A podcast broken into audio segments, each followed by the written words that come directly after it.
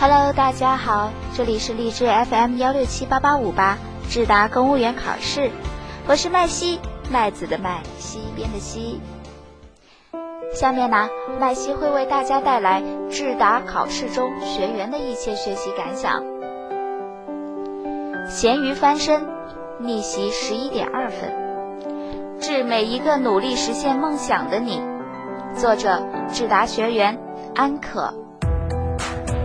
这次面试六进二，我笔试靠后，分差不小，压力山大。在面试结束的第八天，终于接到了体检电话，也终于可以在这里跟大家说一下我的感受。我面试成绩逆袭第一名十多分，我自己都震惊了。在这里不得不提一下可爱的黑手老师，他在实战时候温暖的鼓励真的很难忘了。当然，更难忘的是他甜甜的酒窝。想实战的啊，请找黑手老师，我为黑手老师代言。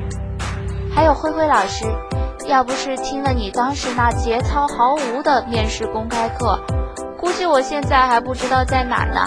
么么哒。当然还有介绍我进智达的云长姐姐，你知道我是爱你的。从去年七月开始，算是正式准备笔试，每天在繁琐的工作里找时间练习。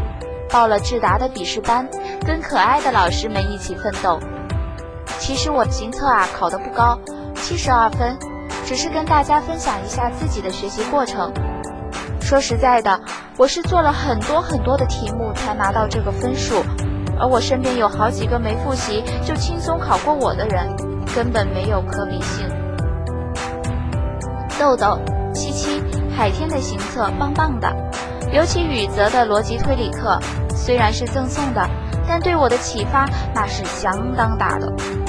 笔试课程是基础，能够让自己快速了解题型以及基本的框架，但重要的还是多做题，让老师催着跑是不行的。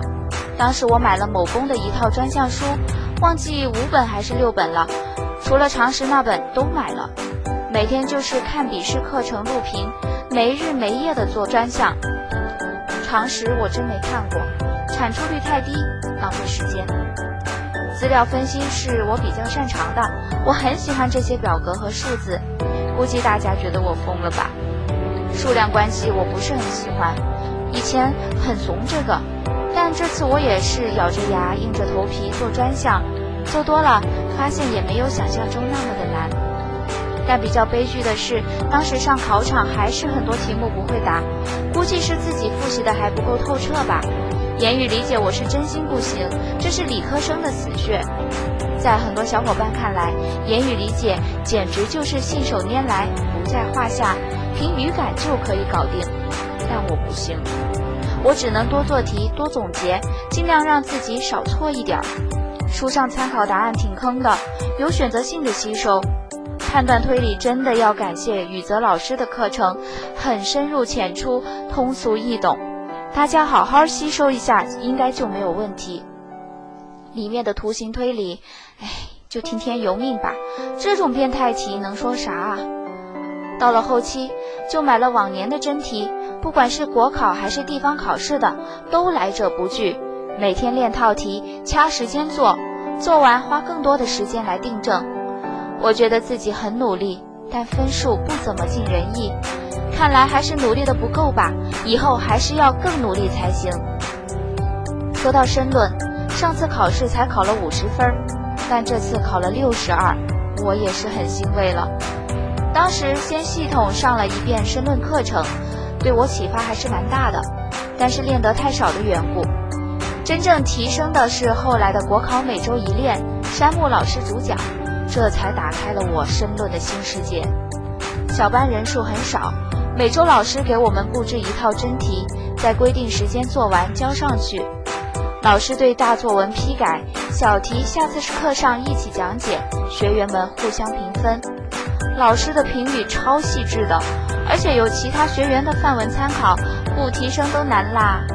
一共练了八套真题，课程持续两个多月。就是在这两个月中，我形成了自己的写作模式。虽然每周一练，只拿过一次状元，但我真的好欣慰啊！山姆老师，我好心水你的。到考试前一周，我基本上就是每天都会写一篇，虽然特别不想写，但不对自己狠一点，怎么能站在象牙塔顶端呢？我知道自己进面试的那天，就跟云长姐姐报了智达的小班儿，然后就开始了痛苦而又快乐的时光。作为一个面试小白啊，开始总是很艰难。我花了三周的时间，才把每个题型的思路、帽子、鞋子整理出来，放弃了所有的娱乐项目，刷微博、看剧、玩游戏都没可能，唯一作为消遣的是新闻一加一。在这三周里，我数次崩溃大哭，感觉坚持不下去了。但团团老师深夜给我的鼓励，我依旧记得；家人朋友们的关怀，我也没有忘记。终于度过了最难的三周。其实我本人不怎么上 QQ，所以在群里也没说过多少话，存在感很弱，没有像大家那么多刷题聊天的小伙伴儿。不过在这么多学员中，我要感谢的人依旧不少。可爱的组长 Rain 虽然放弃了公务员，但他替我们组员抢麦的热情我还记得。副组长粽子带我进入了刷套题的世界，我们聊过很多，作为同龄人感觉很合得来。老生哥哥后期一直督促我刷题，我真的没法不被他的热情和冲劲儿感染。新过芭比给过我很多的鼓励，让我有了更大的勇气。蓝莓妈妈把我拉进奔跑团，让我认识了这么多可爱的小伙伴们，真的很谢谢他。还有很多小伙伴，虽然没提名字，但我一直记在心里。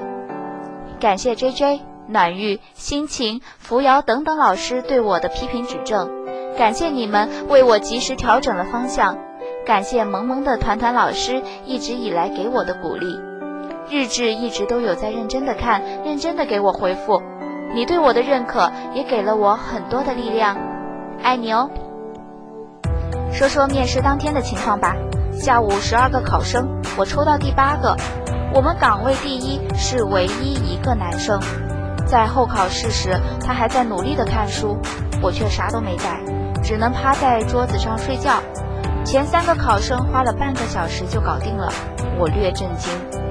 好不容易到我了，一进门有点傻眼，因为是宾馆的会议室，一张椭圆形桌子就把空间占满了，真是没什么地方让我鞠躬。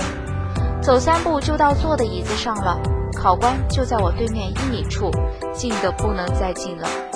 虽然我紧张的要死，但还是努力保持淡定，环视考官，跟他们点头。但所有考官看上去很是疲惫，都回避我的眼神。答第一题自我认知的时候，答到一半，我看到主考官开始记录东西，皱眉、摇头、抿嘴，我这内心啊，真是汹涌翻滚呐！心想我答的有那么差吗？但同时又告诫自己，这是压力测试，不要在意，好好答下面的题目。第二道题综合分析。特别巧的是，我前几天刚练习过的关于环保的题目，没什么问题。第三题组织题题目微长，我又请求主考官念了一遍。从这道题开始，主考官的表情逐渐开朗起来。到第四题人际题的时候，就开始点头了，以一种很轻松的指姿势，两手交叉靠在椅背上听我答题。在答题全程，我一直环视考官。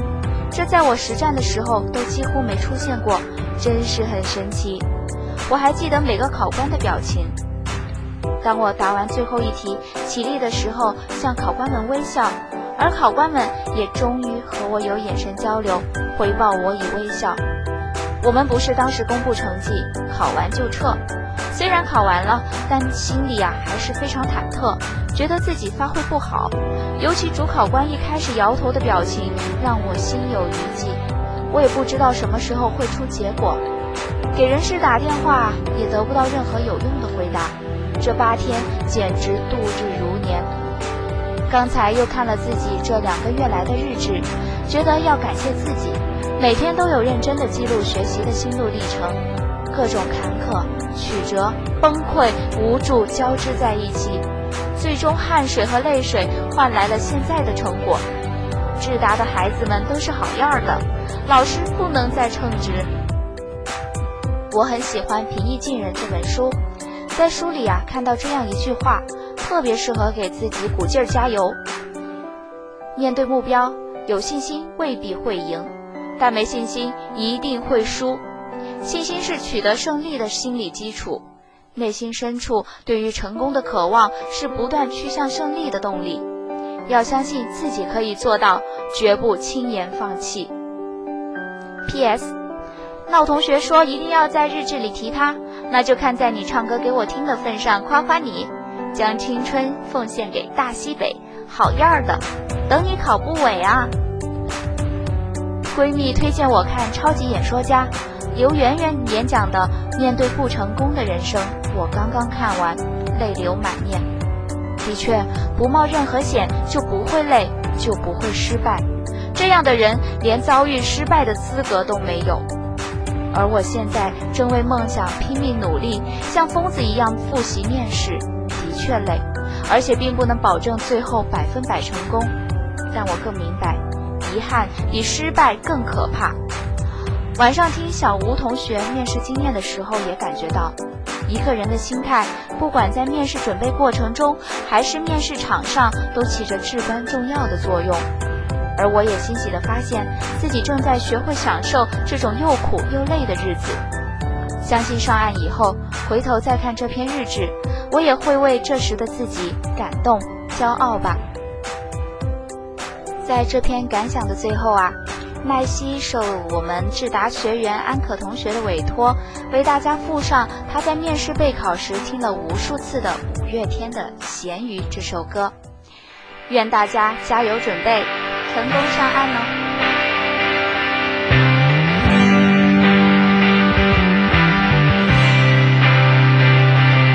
我是一只咸鱼，不想承认，也不能否认。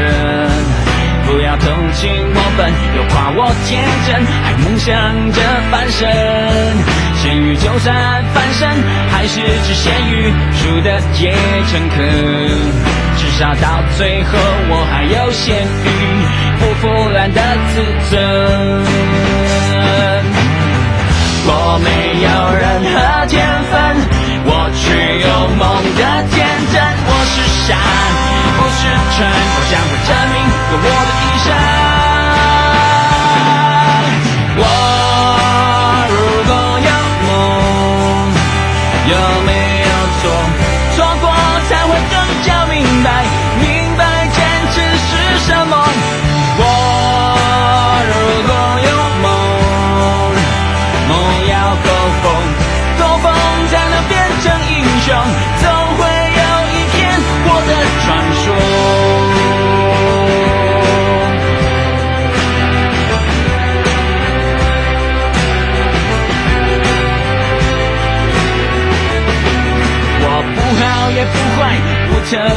别出众，我只是看不懂。